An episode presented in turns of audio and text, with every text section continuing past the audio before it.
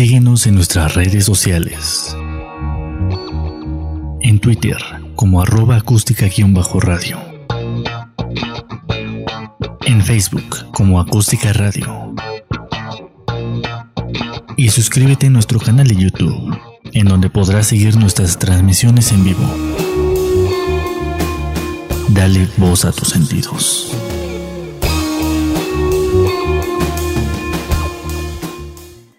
Amigos de Espacio Ácido, mi nombre es Sol y estamos aquí en Acústica Radio. Estoy aquí con mi amigo Julio. Hola, ¿qué tal? Bienvenidos al Espacio Ácido, ya en este segundo programa, porque bueno, tenemos el programa cero. Entonces, o sea, tercero. No pueden, bueno, sí podría contar, ¿no? Entonces sería como el, en el conteo, ya estaríamos en el segundo programa de Espacio Ácido y bueno, anteriormente ya habíamos tocado temas eh, como el COVID, ¿no? Todo lo que eh, pasa, digamos, en, esta cuarentena que tuvimos, ya tenemos otra cámara de este lado, bien. Perdón. y, todas las consecuencias, ¿no? Que, que, pasan o que han pasado en esta parte de, de la cuarentena, el encierro, este, muchas cosas que, han pasado, ¿no? Ya, ya para un año de, esta, de esta pandemia. Y la semana pasada, pues estuvimos viendo lo que era, o lo que es, o lo que nos imaginamos que es, pues, el amor, ¿no? Yo creo que a todos los que nos vieron, los que nos escucharon, pues em, yo creo que se les quedó como esa tarea, ¿no? Y espinita, la tarea. Y, también se quedó como muy incompleto, ¿no? Porque creo que ni siquiera tomamos como temas muy profundos, autores, este, lo vimos como muy eh, pero yo creo que está, está, padre porque es como un previo para que vayamos entrando a temas más chidos, más interesantes, pues no sé, más adelante como relación de pareja, relación entre madres, hijos, padres, hijos, y bueno, ya el amor como más en forma, ¿no? Ya no un amor romántico, que bueno, ¿qué les digo? Y hoy eh, queremos primero presumirles, ¿no? Así como que estamos estrenando set. Eh, bueno, cortesía ah, del doctor Barrio, y no puede decir que lo hizo solo, yo le ayudé. Sol, Violeta, no, no Violeta. Y, y Acústica Radio, doctor Barrio, y bueno, falta el de... Este, ¿Cuál? Pues no sé, vamos a poner por ahí una, una marca. De colors? Ah, bueno, también, digo, nos patrocina Loja Colors también. y bueno, por ahí llevará la firmita, pero bueno, queríamos presumirles el, el set. Y este, bueno, vamos a iniciar. Por ahí les habíamos mandado en la semana un este, unas, unos, bueno, unas fotos, ¿no? Donde estábamos con nuestros amigos raperos y era la entrevista con ellos. Al ratito les vamos a pasar, yo creo que como a la media hora les vamos a pasar la entrevista y pues está muy padre, nos la pasamos muy, muy padre con ellos, pero aquí el tema o la intención es como entender pues eh, los sentimientos de depresión hacia dónde nos llevan. Y yo quería hablar de la depresión o bueno queríamos hablar de la depresión, hacia la sublimación o hacia la locura. Que bueno son términos muy metafóricos también muy muy de repente por ahí me va me va a soltar ahí una piedra porque son muy psicoanalíticos pero bueno creo que como los quieran llamar, como los quieran hablar, finalmente estos temas pues nos ayudan para entender ciertas cosas, ¿no? Sobre, sobre la depresión, sobre lo que es, que es muy distinto. A mí me gustaría como que hagamos esta distinción, porque muchas veces confundimos, yo me he encontrado en esta práctica clínica, por ejemplo, me he encontrado que muchos pacientes o muchas familiares de los pacientes confunden lo que es depresión, lo que son sentimientos de tristeza, lo que es a lo mejor un enojo mal enfocado o un enojo como ya este pasado y bueno, confundimos las emociones y los sentimientos. Creo que desde ahí podemos partir, desde ahí podemos hacer ese énfasis. Primero saber qué son emociones y qué son sentimientos, ¿no? Algo como muy básico. Es como cuando digamos, te puede pasar tal vez un asalto, ¿no? Que es, que es, una, es una acción o un momento, eh, un contexto pues bastante complicado, ¿no? Porque te pueden agarrar de sorpresa y puede ser tanto un susto, puede ser preocupación, puede eh, también puede haber este e-, enojo, ¿no? Y bueno, la rabia, ira, el enojo, que todo, creo que tiene mucho que ver. Y aparte, pues ya después de que termina como ese momento de shock, pues vas a, a, la parte en la que te sientes triste, ¿no? A lo mejor porque, no sé, te quitaron una parte, a lo mejor lo que era dinero, ¿no? Y a lo mejor solamente tenías ese dinero para la semana, ¿no? Y entonces empiezas a pensar miles de cosas de cómo lo voy a hacer ahora, dónde voy a sacar dinero, este, cosas materiales, por ejemplo, lo, pues, casi que lo que siempre quitan es el celular, ¿no? Y, a lo mejor el, eh, digamos, ese, ese, esa, esa, todo lo que viene adentro, ¿no? Que, la música, que las fotos, cosas, pues, que simplemente, pues, a lo mejor no se guardaron y, pues, te quedaste pensando de, y es que se me fueron todas mis fotos, ¿no? De hace tres años, dos años y tenía mi colección y nunca la descargué, nunca le di un respaldo. Y bueno, pues también viene la tristeza, ¿no? Y la tristeza, el enojo porque nos quitaron las cosas. Entonces, cuando llegue ese momento de que es que, no sé, te, te preguntan, ¿no? Así de, ¿cómo te sientes? Es que no sé, déjame en paz, ¿no? Las este, preguntas que no tienen que hacer. Sí, y, dónde y quién, quién, te, quién te asaltó, ¿no? ¿Y te robaron? te robaron. Entonces, son cosas que a lo mejor en el momento ni siquiera puedes explicar, ¿no? O sea, porque te quedas, estás todavía en shock, no sabes si, si te sientes enojado, te sientes triste. Entonces, creo que hay que aterrizar todas esas emociones y sentimientos que, que están revueltos. Y, y, al final, pues yo creo que cuando lo hablas y, y, e identificas qué es lo que sientes, ¿no? Al final, porque a lo mejor ni siquiera estás triste, o sea, estás más enojado por lo que te pasó y cómo te quitaron las cosas, ¿no? y bueno, puede haber miles de circunstancias en las cuales pues haya o se mezclen, ¿no? Bastantes eh, sentimientos y emociones. Sí, ¿no? Es como, como el claro ejemplo ahí como para distinguir lo que son las emociones y lo que son los sentimientos. Yo creo que es algo que tenemos que tener como muy claro para entrarle a este tema de la depresión, ¿no? El, eh, el ejemplo que nos pone aquí Julio es este, pues está padre, porque de un inicio hablamos como de lo que sentimos en el momento, lo que pasa en el momento, ¿no? Y ahí hablamos de las emociones. Las emociones, si ustedes se acuerdan, no, también no. Ah, un ejemplo bien bonito es la película de Intensamente. O sea, quien vio Intensamente se da cuenta, o vemos un poquito como las emociones ahí bonitas, ¿no? Eh, las emociones las tenemos todos, es algo que es eh, fisiológico, ¿Por qué? Porque hay algo en nuestro sistema nervioso, porque hay algo dentro de nosotros que hace que reaccionemos, sí, por supuesto, a un estímulo externo, pero está ahí, ya es instantáneo, es momentáneo, y entonces tenemos que, bueno, ya sea un enojo, una tristeza, alegría, esas emociones que vieron en, en la película, pues son las, este, las que van a a reaccionar ante estos estímulos externos. Ahora decía Julio, eh, la otra es cuando llevas tus fotos, no te duele tanto el momento que te estén asaltando o cosas así, porque pues bueno, en esta cuestión de romantizar y naturalizar la violencia también, bueno, ya estamos, pensamos o traemos el discurso de que estamos en una ciudad en donde pues en cualquier momento te van a saltar. Nadie se libra de eso. ¿no? Vas como programado, ¿no? Sí, está horrible porque justo es eso, como naturalizar la violencia. Pero bueno, ese será otro tema también.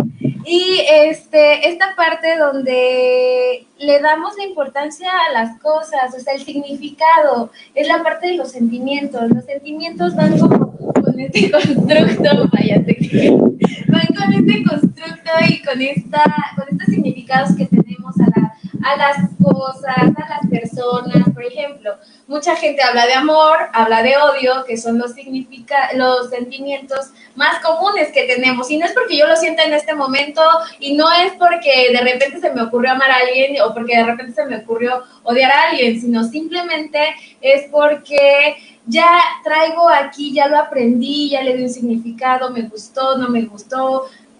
Hay, hay, una historia, entonces como que esta es un poquito la diferencia entre las emociones y los sentimientos, ¿no? Las emociones pueden ser instantáneas, momentáneas incluso, y los sentimientos traen una historia, traen un significado para cada persona. Para mí no es lo mismo el amor que para Julio, que para ustedes. Lo comentaba la semana pasada cuando hablábamos de amor, hubo quien, bueno, se enojó y me dijo que, que bueno, que el amor sí existe y, y, bueno, porque eso lo vivimos diferente todos, ¿no? Hubo quien, quien está de acuerdo conmigo, que dice que el amor no existe, y, y, es por esto, porque cada quien tenemos esta parte de significados distintos. Entonces hay que entender las emociones instantáneas, los, los sentimientos son Trabajados, este constructo, dice este, los sociólogos, ¿no? Pero bueno, dicen ahí que son constructos sociales, lo que vamos trabajando y lo que vamos aprendiendo a lo largo de nuestra vida. Exacto, y bueno, eh, ya que mencionábamos esta, este contexto de, de un asalto, también nos gustaría que ahí los, las personas que nos están acompañando, los que nos están viendo, pues también escriban Y nos Ahí. sigan por Acústica Radio. Exacto, por Acústica Radio y también en, en la página de Facebook de eh, Espacio Ácido. Y pues nos comenten ahí en qué otro contexto pues eh, podemos encontrar eh, esta mezcla, ¿no? Que a lo mejor es, es tan...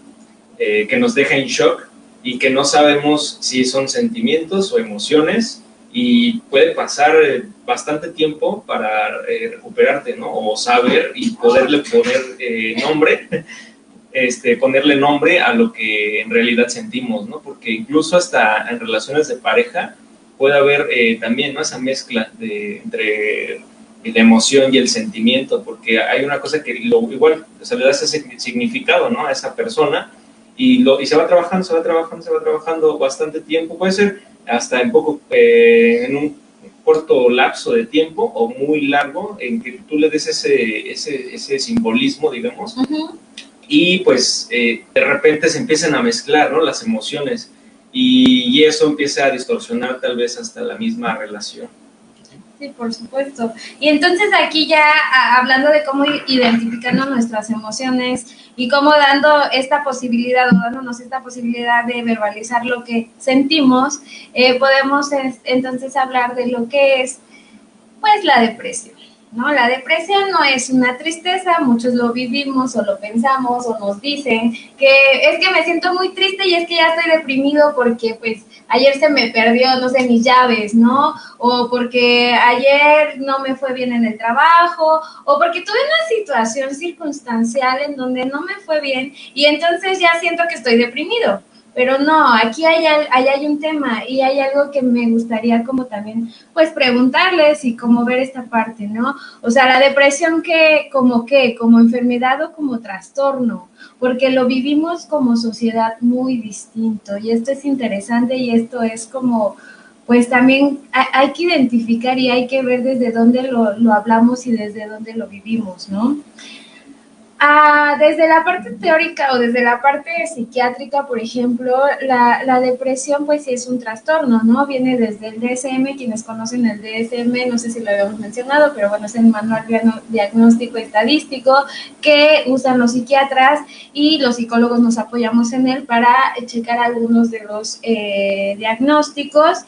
Y entonces, en los trastornos del estado de ánimo existen la- las depresiones, ¿no? Está la depresión mayor y la depresión menor.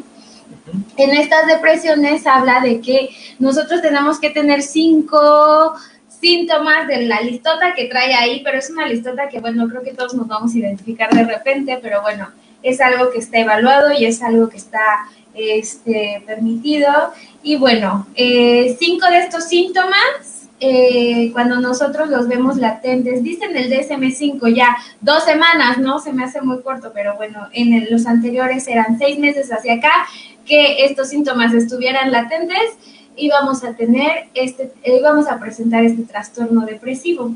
Por ejemplo, algunos de los síntomas eran que empezáramos a tener desinterés en las cosas que nos gustaran, Sí. ¿no? No sé, algo. A mí me gusta mucho, no sé. De hecho, de hecho está pasando eh, en esto del encierro, toda la cuarentena, de- ya llevamos un año y, y hay muchas personas que, bueno, yo he sabido que muchas personas, digamos que, que es- ha sido tan rutinario, ya toda, o sea, desde hace un año, que a lo mejor pues tenían una vida pues a lo mejor un poquito más acelerada, ¿no? De que iban a su trabajo, este, se paraban temprano, tenían que a lo mejor batallar eh, con el tráfico, con, en el metro, el- no sé, en el transporte público, eh, tenían que llegar a su trabajo y pues este, lidiar con las personas, ¿no?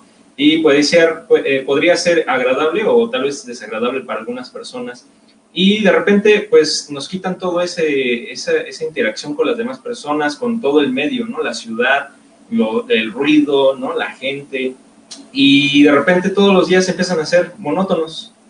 Entonces empiezas, eh, sí, aburridos, porque tal vez, no sé, digo yo cuando inicié con la pandemia, eh, ya sabes, ¿no? Que limpiar cosas, que tirar cosas, que este, voy a arreglar, este, no sé, ciertas cosas, ¿no? Y de repente te quedas sin qué hacer. Te quedas sin qué hacer y, no sé, empiezas a, a lo mejor ver series, películas, ¿no? Así como que empiezas a buscarle, pero hay un momento en que ya no, se te acaban las actividades que puedes hacer en casa.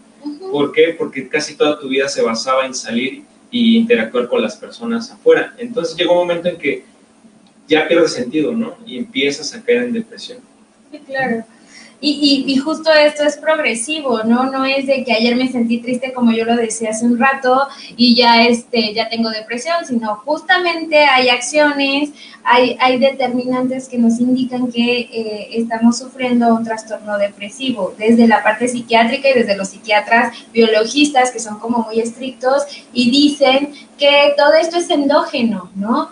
Eh, la parte endógena, los psiquiatras dicen que nosotros tenemos fallas en el sistema nervioso central, obviamente en los neurotransmisores, en las sustancias del placer, diría Calisto por ahí, y eh, nuestro cerebro ya no es capaz de em, producir estos neurotransmisores y entonces, o la misma cantidad que nos da ese placer, y entonces lo que pasa es que eh, el cuerpo viene como sistema nervioso completo viene como a la baja. Y entonces está como inhibido y empieza a caer toda esta parte de, de sus funciones y ya no sentimos el mismo placer, ni siquiera para comer o para hacer las cosas que nos gustaban. Perdemos este desinterés ante todo, ante las relaciones vinculares, ante el sexo, ante la comida, ante todas estas cosas que ustedes eh, piensen que son normales y que nadie va a tener a lo mejor eh, o, o, es ilógico que alguna persona pierda el interés en esto, pues sí, sí pasa. ¿Por qué? Porque neurológicamente ya no lo necesita o piensa que ya no lo necesita. Entonces, es importante que si esto es como como muy seguido que si esto se va complicando y cada vez son más las actividades que voy declinando, a lo mejor hoy no me levanté, hoy no quiero, hoy estoy como aburrida y me da flojera todo y no me levanto, pero no me levanto a, no sé, a hacer algo que me guste, ¿no? Por ejemplo, ir a correr, no corro, pero se me ocurrió eso. Entonces, por ejemplo, ir a correr, supongamos que me gusta mucho ir a correr, entonces no voy, y así empiezo, hoy sí, mañana no, y es algo esporádico. Eso impacta en mi vida personal. Después hablamos de un contexto eh, laboral, empiezo a dejar de trabajar, ya afecta mi vida laboral, incluso puedo perder el trabajo por esta parte. ¿Por qué? Porque es más mi estado de ánimo tan bajo que ya no, ya no rindo igual, mi cuerpo, físicamente mi cuerpo ya no puede. Y por más que yo quiera, por más que haga la lucha y por más que yo diga, sí quiero y sí, sí, sí voy a hacer y todo esto, llega un momento en que mi cuerpo no me deja. Pero es porque todas estas emociones, toda esta parte ya está puesta en el cuerpo, ¿no? Eh, impacta obviamente en todos los contextos, lo dice el DCM, ¿no? En la parte física, en la parte social, en la parte laboral, en la parte familiar, empieza a quitarle el desinterés a todo esto hasta que llegó a un grado mayor a que es aislarme y entonces puede ser grave. ¿Por qué? Porque esto no nada más nos lleva a aislarme y a perder el interés por lo demás, sino también hay consecuencias, como por ejemplo el uso de sustancias psicoactivas, por ejemplo la ideación suicida o la, o, bueno, no sé, a lo mejor otras conductas de pulsión de muerte, otras conductas destructivas hacia la persona o hacia las demás personas que están en su contexto, ¿no? Entonces, de, hecho, de hecho, ahorita que tomaste eh, ese tema también, eh, por ejemplo, no es lo mismo también, o digamos lo normal, ¿no? Por ejemplo, aquí en México, pues tenemos, eh, digamos, esa costumbre, o, está muy normalizado de saludar a las personas, ¿no? Tanto de beso o abrazo, ¿no? Muy, muy efusivamente. Y pues en países europeos, más hacia el norte, pues, este, sí, pero, o sea, ya más, ah, digamos, los países nórdicos, de hecho hay un, es que no recuerdo si es Suiza o Suecia, y de hecho hay un, es un documental, no recuerdo tampoco el nombre, luego se los puedo poner, pero ahí habla mucho de que en Suiza o Suecia eh, no llegan a, vincularse mucho con las personas. Entonces, eh, o sea, si, o sea, es tan, tan, tan, digamos, organizada su, su, sociedad, ¿no? Que si llega a perderse, digamos, un niño, ¿no? En, en esa parte, eh, todos los vecinos se, se reúnen y, lo, y lo buscan pero pues hasta ahí se queda, ¿no? O sea, ya no, no interactúan de más. Todos están en su casa, nadie se mete o nadie va ni se asoma ni nada por el estilo, a, con los vecinos ni nada por el estilo. Entonces, llega un momento en que esas personas pues eh, no llegan a interactuar con, ni en los bancos, porque el banco ya te cobra automáticamente de tu salario, ya no puedes interactuar con la cajera, con el cajero, ¿no?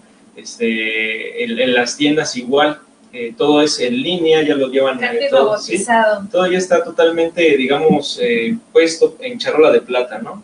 Para que no interactúes con otras personas. Pero existen ciertos grupos también ahí que, digamos, en el documental se verían muy hippies, digamos, en ese entorno, porque, eh, digamos, llegan a un momento hasta de incluso eh, ver cómo se abrazan, ¿no? Como si fuera algo muy extraordinario, ¿no? Nosotros, pues, a lo mejor es así como, ah, un abrazo, ¿no? Y es algo normal.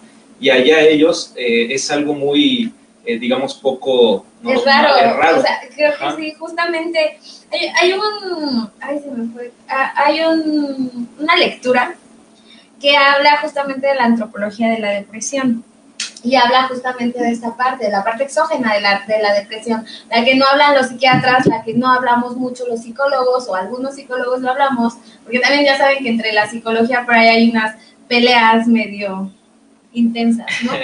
Pero bueno, eh, esta parte me encanta porque habla justo de eso, o sea, depende de tu contexto social, es como tu depresión también va avanzando, es como tú vas a poder o vas a desarrollar o incluso va a ser el tratamiento y la cura.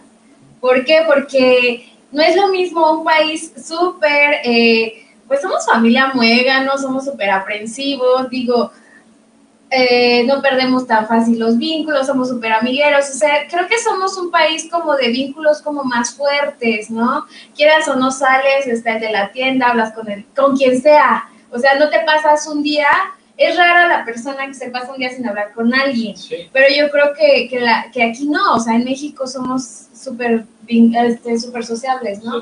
Entonces, esta, esta parte cuenta mucho y, decía, este texto se los voy a subir al ratito para que lo chequen, es un texto muy interesante que justamente abarca la depresión y defiende la depresión desde la parte social y desde la parte cultural que también cuenta mucho. Cuenta mucho nuestras creencias también, porque hay gente me encanta, ¿no? Que hay gente que dice, güey, échale ganas, no te deprimas, no te estés triste. Bueno, sí, me voy a curar, pero bueno.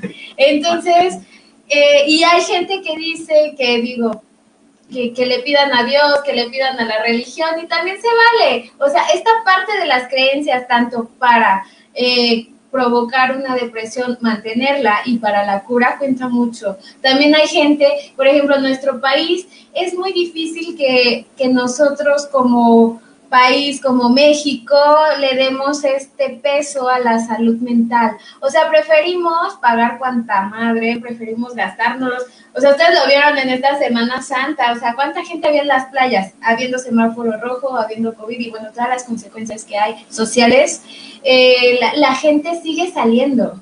Y, la gente prefiere invertir en eso y es de las que piensan, ah, sí, tengo 10 mil pesos, no importa, me los voy a ir a gastar, ¿no? Y no tenemos el hábito a lo mejor de ahorrar, no tenemos el hábito de, de, hacer pues, por nuestra salud mental incluso, ¿no? Entonces le damos este peso a, a otras cosas que a nuestra salud mental. Eh, cuando ya estamos enfermos, hablábamos en algún momento, y no me acuerdo si lo tocamos aquí, la parte de las enfermedades psicosomáticas, ¿no? Preferimos enfermar al cuerpo que sanar estas emociones. Pues aguantamos, ¿no? Sí, aguantamos. Ah, sí. No pasa pues, nada. Pues que me dé esa depre bien fuerte y ya pues, después me tomo los chochos. Que esa es otra parte de las creencias también bien importantes, ¿no? La gente no, no toma o no toma un tratamiento adecuado para la depresión por miedo, porque piensa que los psiquiatras o los médicos los ven a chochar. Pero bueno, a lo mejor del, del tratamiento hablamos un poquito más adelante, después de la entrevista, pero no es cierto, o sea, todo esto es cultural. Pensamos que la depresión se quita diciéndoles échale ganas y que la terapia es muy cara y que pues nada más tú con toda tu voluntad y con toda tu sonrisota del mundo que tienes que poner, aunque por dentro te sientas de la chingada, tienes que hacerlo para quitarte esa depresión, si no, no va a funcionar. De hecho, hay muchas personas que, o sea, prefieren guardar, digamos, hasta el mismo secreto, ¿no? Que, que te está quemando por dentro y, y otras personas que sí lo hablan, ¿no? Este, incluso muchos dicen que, que las personas que, que, te hablan hasta con grosería son más, más sinceras, porque no tienen pues ese... Por eso no me censuren. ¿no? Entonces, no nos censuren. hay mucha represión tal vez en lo, digamos, en lo, en lo cultural, ¿no? Dependiendo también cómo, digo, no todas las familias son así, ¿no? Hay muchas personas que, eh, o familias que son bastante sinceras, se, se, hablan, pues como decimos, ¿no? De groserías, se hablan fuerte, se hablan sin, sin pena, ¿no? A decir ciertas cosas. Uh -huh. Pero a veces eh, en otras familias eh, ciertos puntos o temas están prohibidos, digamos, ¿no? Porque están mal vistos. No puedes decir tal vez groserías frente a alguien, no puedes hablar tal vez sobre sexo, ¿no? Educación sexual, que es como el punto eh, que es, es más censurado, ¿no? En, en las familias. Este, drogas, ¿no? Alcohol, y, y, después de eso, tal vez los jóvenes eh, van y prueban ¿no? ciertas cosas que, que, les causa curiosidad, pero que no se han hablado en, en, la familia.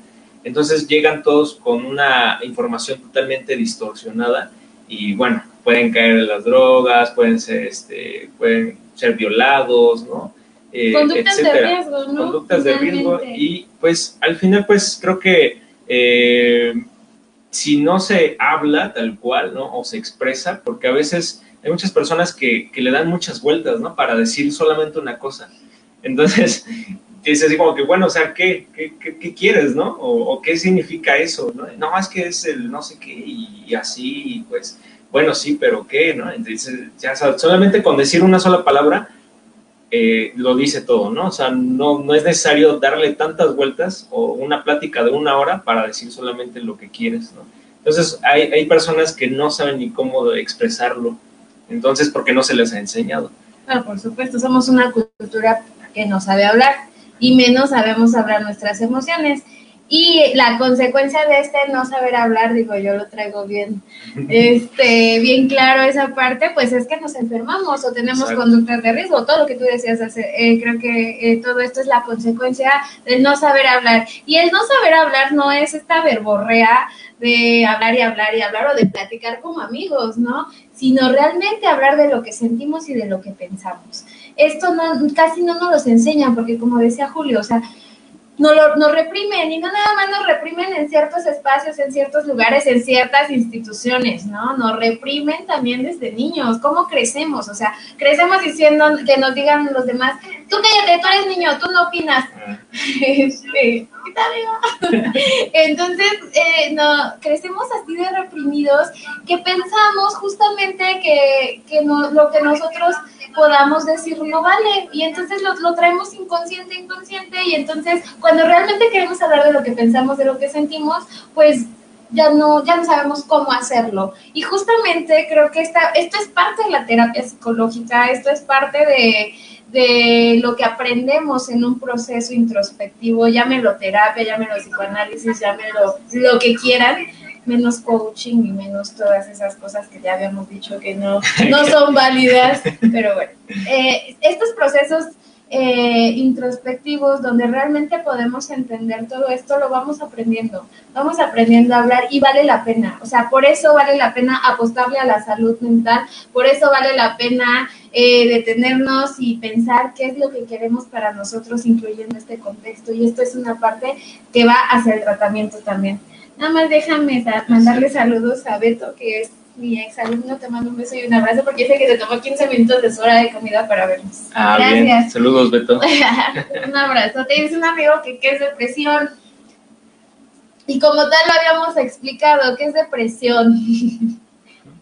Enfermedad o trastorno. Creo que es un trastorno que se ha vivido y se ha padecido por la sociedad como enfermedad, pero en realidad es un trastorno trastorno, ¿por qué? Porque trae una serie de síntomas y signos que son detectables, que tienen más que ver con la parte de la conducta y el pensamiento del sujeto, que después tienen como consecuencia la parte del cuerpo. No estoy enferma del cuerpo, solamente son alteraciones en mi conductas y en mi pensamiento. Entonces creo que nos vamos de este lado, que tiene que ver eh, y que influyen obviamente en mi contexto familiar social, y por supuesto la parte de, de, emocional y psíquica que yo traiga también, ¿no?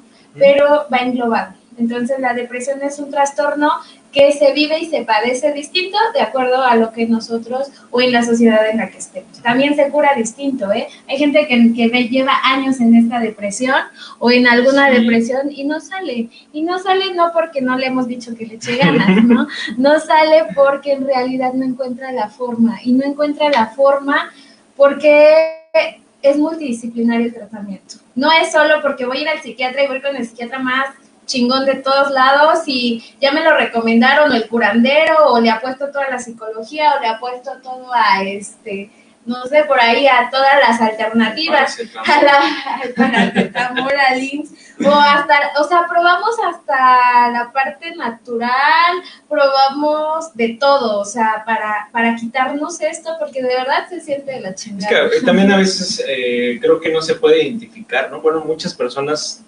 probablemente no sepan ni siquiera que, padecen este, depresión, ¿no? Y simplemente, no, pues es que me siento raro, me siento distinto, eh, pues ya dejé de, tener ganas de hacer lo que me gusta, pero no sé por qué, ¿no? Y simplemente siguen y siguen y siguen con la misma, eh, los mismos, este, digamos, las mismas acciones que pues ya son muy monótonas, que ya básicamente pues no nos llenan en la vida y no llega ese momento en que nosotros identifiquemos eh, el por qué pasa, ¿no? Simplemente sigo viviendo, pero no, no me pregunto ni hago nada, no me cuestiono para, saber el por qué dejé de hacer ciertas cosas. Exactamente, no. E, es una parte súper difícil, ¿no? Que, insisto, en terapia lo podemos ver y no crean que a la primera, segunda sesión lo van a ver, por supuesto. La terapia es un proceso largo, y doloroso y fuerte, pero eh, es importante que entendamos que ahí lo vamos a poder identificar. Afuera no, afuera es muy complicado porque tenemos cuestiones muy inconscientes todavía y nos duele más, ah, por ahí nos preguntaba Jonathan, ¿no? Eh, ¿Qué es más fácil sanar, el cuerpo o las emociones? Pues es que es una cadena y yo creo que si nosotros le apostamos a la salud mental y sanamos las emociones y aprendemos a hablar y aprendemos a vivir de formas distintas, no de las formas en que nos ataron o nos esclavizaron por ahí nuestros antepasados, lo podemos decir para que no se escuche feo y no me, no me cuelguen el segundo programa. Este de esta forma, si le apostamos a la salud mental, de esta forma justamente vamos a poder liberarnos y vamos a empezar a tener y saber lo que sentimos, lo que pensamos. Las emociones son... Es que hay psicólogos, hay personas que manejan el término manejo de emociones. Pienso, ya es mi punto personal, ¿eh? pienso que no podemos manejar las emociones porque somos seres instintivos y como iniciamos hablando de las emociones que son reacciones, pues no las manejamos, simplemente pues sabemos este, identificarlas y después vemos qué hacer con ellas. Pero en el momento no podemos manejar emociones. si yo estoy bien enojada, no las voy a manejar. Es como, bueno, yo en lo personal, pues digo, me gusta el fútbol, ¿no? Entonces, cuando veo un partido, pues este, y anota mi equipo favorito o la selección, ¿no? en un partido tal vez importante, pues sí lo grito, ¿no? Así como de gol, ¿no? Entonces, o sea, no lo pienso, simplemente ya veo que el balón pasó y cayó en la portería y, lo grito, ¿no? Y, e incluso si, si es un gol en contra de mi equipo, pues, este, pues también, ¿no? Y, también ah, vale madre, ¿no? Ya le metieron gol. Entonces, son, digamos, puede ser controlado, pero no lo pienso, ¿no? Simplemente lo hago y, grito gol, pero no así como que, ay, este, ahorita que meten un momento voy a gritar fuerte, no, mejor despacito, no, tampoco lo pienso, ¿no? También depende si el partido pues es muy intenso, si está aburrido, ¿no? O sea, si a lo mejor es un penalti, pues también, ¿no? Que lo paren. Entonces, eh, son reacciones que pues eh, son instintivas, tal vez, ¿no? Y, y, aparte, pues son, son reacciones en instantes, en un instante, o sea, no como un susto también, ¿no? Claro.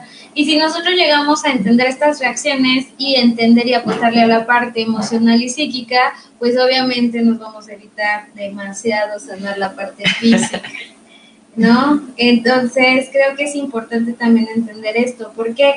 Porque hay muchas mucha teoría, hay muchas este, explicaciones de las enfermedades. Hay gente que no lo cree, o sea, hay gente que tú le hablas de las enfermedades psicosomáticas y piensa que, que, no te puedes enfermar por las emociones. Tal cual no es así, obviamente, no es tan fácil que digas, uy, no, pues me siento bien mal y ya me enfermé de la gripa o ya me dio COVID o ya me dio... No, hay muchos factores, obviamente, como todo es multicausal, no solo la depresión, no solo las enfermedades psicosomáticas, no solo las adicciones, todo es multicausal, eso hay que entenderlo. Entonces, si nosotros entendemos que la parte psíquica, la parte emocional tiene un peso muy grande en todo esto, ¿por qué? Porque es lo que va a controlar, o bueno, sí, va a controlar y va a llevar a cabo todo lo de nuestro cuerpo, pues nos ahorramos la parte física pero a veces lo hacemos al revés. No sé por qué somos al revésados, o creo que así nos los enseñan. Nos enseñan a pensar que primero hay que cuidar este, las enfermedades o no enfermarte y después apostarle a la parte de la salud sí, más, pues más físicamente, ¿no? Por ejemplo, si, si yo tengo a lo mejor una quemadura, pues eh, obviamente se va a atender rápido, ¿no? ¿Por qué? Porque es externo. Pero las emociones, eh, y, y, digamos ahí no se, pues, no se pueden ver, ¿no? No se pueden tocar a menos de que ya empieces a somatizar. Que, que, es muy distinto justamente, apostarle y cuidar mi físico, o sea, la parte, mi integridad, no ponerme en riesgo, no ponerme en esta pulsión de muerte. Es muy difícil estar previniendo enfermedades pensando todo el tiempo que me voy a enfermar, es como muy ilógico, ¿no? Sí, exacto. Así son los programas de repente de sector salud. Pero... Es, es como cuando, por ejemplo, eh, las enfermedades que podrían decirse que pueden ser ilógicas cuando les dan a una persona, es el cáncer de pulmón, cuando la persona pues, ni siquiera fuma, ¿no? Entonces, es, es totalmente, digamos, eh, viéndolo del lado, pues, eh, cultural, podría decirse que es algo increíble, ¿no? ¿Por qué, es el, ¿Por qué le dio cáncer de pulmón si ni siquiera fuma, ¿no? O sea, es, eh, todos los días sale a correr, este, es, es, sano y de repente pues ya le salió el cáncer de pulmón y pues... Y está grave. Y está grave, ¿no? Le quedan dos días de vida. Sí.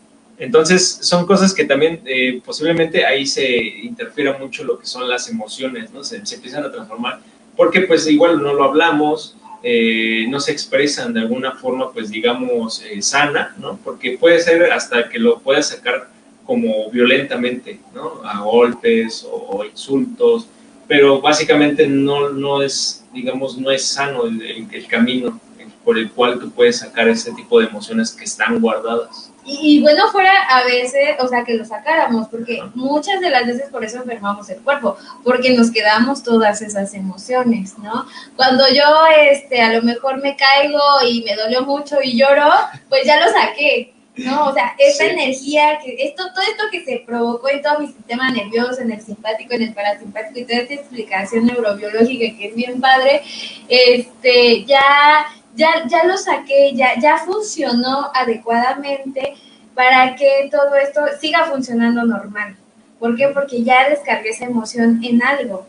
Pero cuando digo, no, no, no, yo soy bien macha, qué horror, pero, pero así dicen, yo soy bien macha y me aguanto y no lloro y, y, y así lo tengo todo el tiempo y, y, bueno, luego me hacen encabronar y yo no digo nada porque digo, bueno, es que yo soy bien educada y no puedo, o sea, no, no les voy a contestar porque no me va a rebajar, ¿no? Y entonces voy y estoy muy feliz, pero a lo mejor estoy muy contenta con, no sé, con con un amigo y no, no le quiero decir para que no se emocione, ¿no? Y, y bueno, estas emociones me las empiezo a guardar, no, no muestro lo que siento realmente, lo que, lo que traigo y, y bueno, esto se guarda en el cuerpo y pues enfermamos justamente. Yo creo que esto es bien importante entender cómo vamos enfermando, desde dónde vamos enfermando, ¿no? La historia de la depresión, pues bueno, viene de los griegos y habla justamente desde la teoría de Hipócrates, que es este el padre de la medicina, ¿no? Hipócrates nos dice que tenemos cuatro tipos de temperamentos y estos temperamentos son con los que nacemos y es, es como si nos manejara algún, algún órgano de nuestro cuerpo. ¿No? Y desde ahí nosotros nos vamos manejando, vamos manejando problemas o vamos manejando emociones. Pero este es un complemento porque no nos manejamos solo por el temperamento. Obviamente también existe nuestra, este, nuestra personalidad, que bueno, esta se va formando de los 0 a los 9 años aproximadamente nuestra personalidad y nuestro criterio. Nuestro criterio también va junto con todo esto pero también va con lo que aprendemos de nuestros padres, de las personas significativas en nuestra vida y por supuesto también de lo que hemos estudiado, de lo que hemos visto, de lo que hemos leído, de lo que hemos aprendido, ¿no? De hecho, también existen muchas, eh, por ejemplo, familias enfermas, ¿no? O sea, no nada más es una persona, o sea, es, es todo un conjunto de personas que están de generaciones atrás, ¿no? que guardan cosas, que te dicen, los niños no lloran, ¿tú por qué lloras? ¿no? Este, las mujeres este, no dicen eso, ¿no? O, o no pueden decir groserías, ¿no? Y, y muchas justo, cosas que se reprimen desde antes. Pero ajá, y desde la terapia familiar, como tú dices, ves, o sea, yo me doy cuenta desde la terapia familiar que el síntoma no es el paciente, que, que realmente es toda la familia que viene enferma. O sea, la depresión no la tenía yo, la traía toda mi familia, pero ni siquiera lo habíamos podido nombrar como depresión porque nos daba pena, porque a lo mejor estaba o, mal. o era normal. O era normal, porque todos somos así de, de, de jetudos. Toda tu familia, así de toda tu familia. Eh, es triste. Es triste, es muy seria, casi no convive, ¿no? Entonces, Exacto. y entonces te hacen así, pero a lo mejor llega un momento en que un, un miembro de la familia no es así, ¿no? Es más extrovertido, es más sociable, este, o sea, ni siquiera parece, hasta parece adoptado, ¿no? O sea, tiene otro tipo de, o sea, programación que tiene desde antes y, y, entonces, pero aún así puede ser difícil para esa persona que a lo mejor contrasta porque toda la familia empieza a jalarlo, ¿no? Es, uh -huh. que, es que tú, ¿por qué eres así? Incluso hasta las mismas profesiones, ¿no? De que todo, toda tu familia, desde tu tatara, tatarabuelo, ha sido doctor. Tú tienes tú que tienes ser que ser doctor. doctor. ¿no? Tú no puedes ser artista, no puedes ser este pintor, no puedes ser músico. Pero eso, eso es bien etcétera. interesante y eso está bien padre, porque bueno, eh, en lo que les habíamos puesto del tema, del tema de hoy, que era la depresión a la sublimación y a la locura, justamente este miembro de la familia, al que llaman loco, al que no, no, no cabe en ese rompecabezas La de la familia, negra. al que le llaman la oveja negra, al que está como deschavetado y toda esta parte, es quien puede ayudar a sanar. Y a lo mejor no sanas a toda la familia, porque pues aquí no venimos a, a hacer el trabajo por los demás, pero sí podemos llevarlos a que se haga un trabajo en conjunto, que hagamos un trabajo a lo mejor diferente y él mismo mostrarle a la familia que se puede vivir distinto. Es muy difícil, la familia te critica, la familia Sí. te deja de hablar, la familia te excluye y hay, hay, hay gente que no está dispuesta a vivir esto, pero si lo vemos de esta forma, hay que entender, decía un maestro, tú te acuerdas, ¿no? Que los locos somos quienes cambiamos el mundo, Sí. los locos somos quienes hacemos cosas distintas, quienes nos atrevemos, quienes nos da, no nos da pena hacer el ridículo, hacer cosas que los Exacto. demás no. Entonces, la locura o el loco dejó de existir este término desde que dejaron de existir los manicomios, desde, la, desde que a mediados del siglo pasado. Este término ya no se usa, entonces si nosotros decimos estás loco, ve al psiquiatra o al psicólogo, ese término ya, o sea, ya fue. Sí. Ya, actualícense. Pero bueno, lo, lo, usamos de una forma bonita, poética, literaria, metafórica, en donde hablamos de que estos locos pueden darle el giro y pueden darle una terapia distinta a, a la familia, ¿no? Pueden hacer que exista formas de cambio y les muestren cosas distintas a su misma Exacto. familia. A pensar diferente. Por supuesto. La familia no lo va a aceptar y la familia los va a decir, no, que tú, ajá. Tú no ¿Por eres- qué lo haces? tú eres adoptado. ¿Por qué lo haces? Pero con Y todo no y eso, muchas veces hay que hacerlo, porque de verdad que vale la pena, vale la pena mostrarle caminos distintos, ¿no? Vale la pena enfrentar su historia y decir, yo no quiero vivir esta misma historia y romper con estas cadenas, con estos patrones. ¿Por qué? Porque mi locura me dijo que yo no quiero vivir de esta forma. ¿no? Mi locura o mi No enfermedad. cómodo, ¿no? Básicamente, pues no va contigo. También el mismo eh, el estilo de vida puede ser, los pensamientos, así como, ¿por qué tengo que hacer eso? ¿no? O sea, a mí no me gusta, ni siquiera, a lo mejor te- tengo talento para ser cirujano, ¿no? Como el abuelo, como el papá, y. Pero quiero ser Sí, y. psicólogo. quiero ser psicólogo. Y pues ni modo, la familia se tiene que aguantar a, a que estudie psicología, ¿no? De Sí, repente. Y ya pues uno tiene que vivir de aire, ¿no? Uno tiene que hacer cosas que le apasionan, que le gustan, porque Exacto. pues...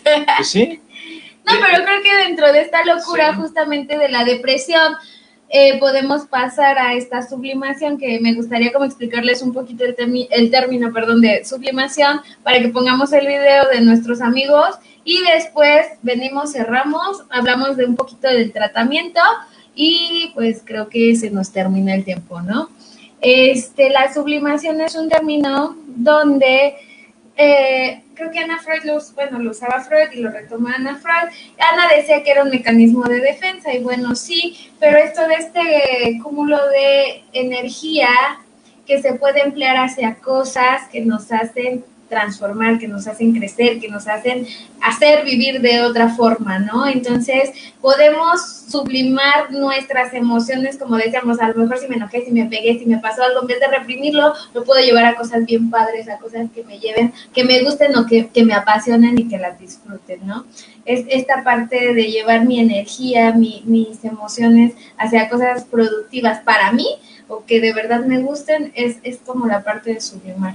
Entonces me gustaría que escucharan a nuestros amigos, a Jay y al Flaker, que creo que han hecho una sublimación bien padre, o sea, hacen letras, hacen música muy chida y pues la verdad nos enseñaron mucho, les agradecemos a ellos que nos hayan dado la entrevista, síganlos en sus redes y pues ponemos la entrevista, ¿no? Ok, este, aquí va una entrevista, dura un poquito, eh, igual a ver si, si, si llega a mostrarse toda la entrevista, si no, pues ya la estaremos subiendo a Espacio Ácido. Ojalá se pueda.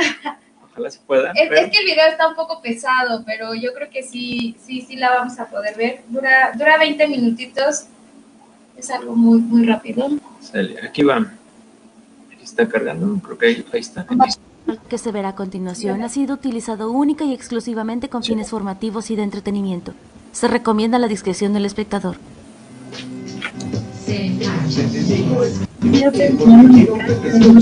No soy un muñeco y no me gustan los estuches. Salgo a ganarme el pan a la calle como siempre.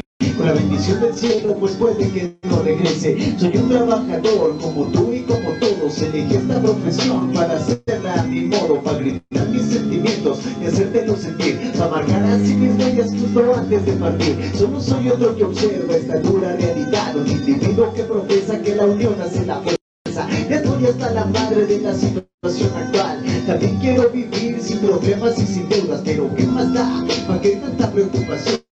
No es obligación y todo tiene solución. Un poco de dedicación y alejar la obsesión. Los cambios son necesarios para la superación. Una ley natural va rigiendo el camino. Te adaptas o pereces, eres o estás perdido. Paremos la violencia, usemos la inteligencia. El verdadero enemigo es nuestra propia ignorancia.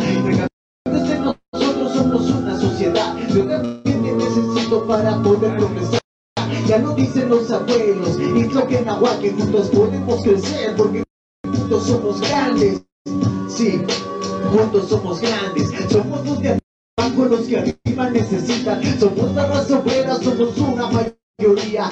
El motor del sistema, la sangre guerrera. Somos muy importantes tanto en casa como en empresa. Somos el resultado de años de polución. Somos extraterrestres y una creación de Dios.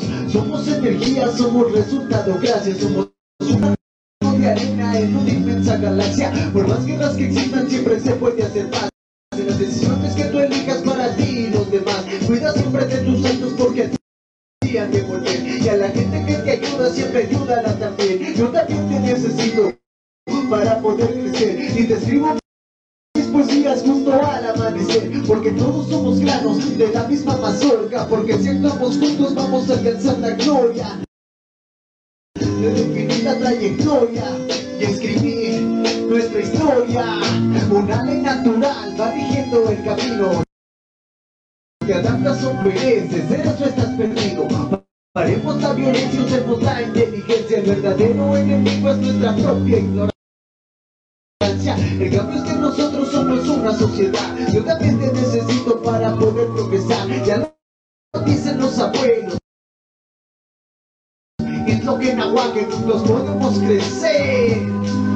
Porque juntos somos grandes, sí, porque juntos somos grandes. Yo también te necesito, sí, yo también te necesito. Yeah. Ah, ah. Hola amigos de Espacio Ácido, estamos aquí con Ron J y el Breaker. Ellos son raperos y bueno, ¿cómo están chicos? A todo dar, a todo Todo muy, contentos de estar aquí con ustedes. Gracias por la invitación. Gracias a ustedes por estar chido. aquí. Yeah. Pues queremos saber un poquito de su trabajo, nos han hablado de ustedes y bueno, es ustedes quienes nos tienen que platicar qué, qué andan haciendo por acá. Claro. Mira, bueno, antes que nada, eh, quiero agrade- agradecer de nuevo el- la atención, el, el- la invitación. Estamos por acá más que nada promoviendo nuestra música, nuestra identidad en lo, en lo musical, en nuestra forma de expresar, que es principalmente el rap o el hip hop, la cultura del hip hop. Entonces nosotros venimos desde Coatetelco, Morelos, un pueblo bien chido de, allá de Morelos. Eh, yo soy de acá de la Ciudad de México, pero mi carnal es de allá, el carnal Flaker. Eh, nos, nos conocimos rapeando, empezamos rapeando y seguimos rapeando y esperamos, esperamos Eh, un así gustazo, seguir más. gustazo, estoy contento la neta de, de estar acá. Ya tenía ratito de no venir acá al DF. Pero pues está chido, neta. Estuvo chido el convivio de un rato allá arriba en las azoteas. Está chingón. La neta, súper bien. Y ahorita pues acá, pues como dice este Holmes, venimos de Morelos. Yo me vine desde, a- desde ayer. Me vine desde ayer. este, y pues ya después el plan era ir también a otro evento ayer, pero ya no pudimos, ya no pudimos ir y pues ya decidimos pues mejor venir acá a lo que veníamos. Yo creo que es más este de, de lo que siento, yo escribo más lo que siento. Pues si a veces estoy triste, pues escribo algo, algo de lo que me está poniendo triste. A veces pues estoy pensando en, en mi novia, pues escribo unas rimas ahí románticas. A veces para mi barrio ahí para cuando ando de fiesta con los amigos, pues escribo algo de fiesta también. Yeah. Eh, Yo creo que es eso, la inspiración también se, se encuentra en lo que haces, en lo, Sí. lo que vives. Más que nada, yo, yo me enfoco más en eso, en escribir lo que vivo, Yeah. lo que voy viviendo, como... No esperan de que voy a escribir de que la, la experiencia que pasé aquí también la puedo escribir, de la ex- experiencia que me da la música, donde hasta dónde me he traído, vaya, porque cuando comencé era otro rollo así de que allá en, en mi bar- barrio pues casi no, no se escuchaba el rap. Era es mu- pocos los que allí apenas le iban dando. Y pues hasta ahorita ve sin, sin pensarlo ya ando acá. Es como en la, en la rola hace un rato dije, sin pensarlo vivo lo que hace años no creía. La neta. Ya lo estoy viviendo y pues eso está, está padre. Gracias a la inspiración de, de que da la música. Yeah. A veces también escuchar la instrumental. Te, te llena, te pone a escribir y todo ese rollo. Sí, sí, sí. La música pues salva, ¿no? Muchas veces, porque como ustedes lo hablaban, eh, expresamos sentimientos, emociones y es bien catártica, ¿no? Entonces, pues, ¿a ustedes qué les, ha- de qué les ha salvado? ¿Qué los ha traído hasta acá? ¿O qué han pasado para que, pues sí, justamente busquen la música para expresar todo esto que sienten? Eh, bueno, yo como también lo expresé en el, en el tema anterior, yo también te necesito eh, principalmente quisiera eh, exponer, no sé, un, algo como algo que me llena, ¿no? Algo que me hace sentir, que me hace es una una razón, un motivo como quisiera que, que alguien más me escuchara, ¿no? Que no callar. Lo que me salvó la música fue de la depresión, de, de estar principalmente hundido, tirado en bullying, en depresiones, en bajo autoestima, en todo eso y comencé a escribir y aprendí a conocerme, aprendí a conocer un poco de, de, mis demonios, de mi, de mi luz, todo eso, eso, esa claridad que me ha brindado el camino de la música y no solamente la escritura, sino el crear música, el poder estar montando un beat, me hace sentir libre, literalmente de libre de, de, de, pesos, libre de quejas, libre de, de odios, de tristezas. Me llena, me hace sentir muy feliz. Eso, en eso me ayudó a mí la música. Yo, yo pues creo que, que de las peleas, porque cuando uno está morro, pues anda ahí con, con la cuadra, el barrio y se topa con, con otra cuadra y ahí están de que las peleas, de todo ese rollo. Yo siento que también me ayudó mucho eso. Y también cuando mi, mi cuadra así vio que empezaba a hacer eso, pues ya fue de, dale, güey, dale, no pares. Y incluso yo creía o sea, que, que, cuando ellos me, me escucharan hacer rap, si van a hacer como de que este güey, ¿qué onda, no? ¿Qué anda haciendo? Pero no, si tuve buena respuesta y también fuera de, de, de mi cuadra, los demás barrios, fue así de que, pues ya, o sea, a veces allá desde que vas así a otro, otro, otra cuadra y hay, problemas con, con los de por el barrio, ¿no? Pero pues ya ahorita todo tranqui, ahorita ya me conocen, todo bien, me puedo pasear sin, sin problemas. Y creo que, creo que eso me salvó mucho también, la música y también pues como dice Jay, la, la, a veces los bajones, los bajones también pasan, eso sí pasan, inevitables. Y pues la música llena mucho, te, te ayuda a desahogar, te ayuda a desahogar mucho. Eh, ¿Ustedes han visto si, si la misma sociedad o el barrio pues se se ha, digamos, ha puesto más atención a lo que ustedes hacen?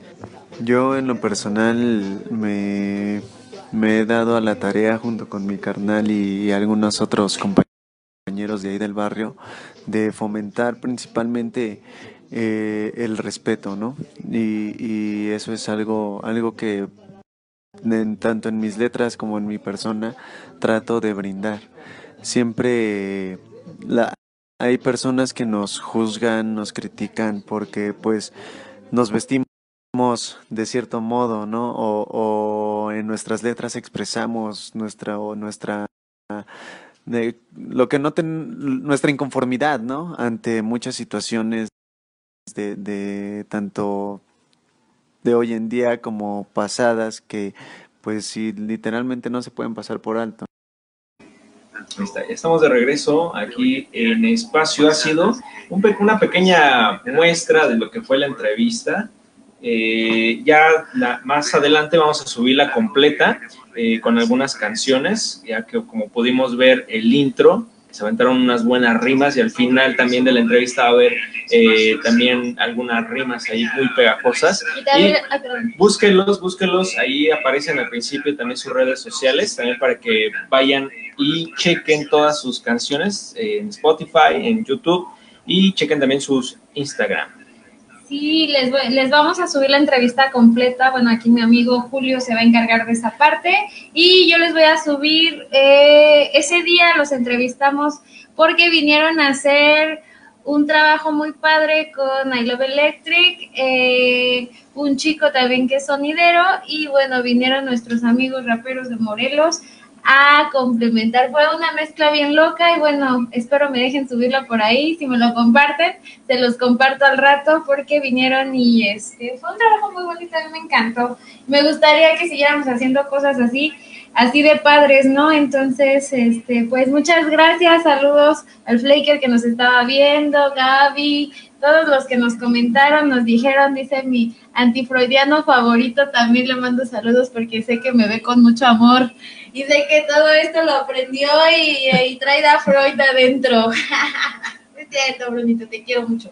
Y este, pues ya cerramos, chicos, ya terminamos.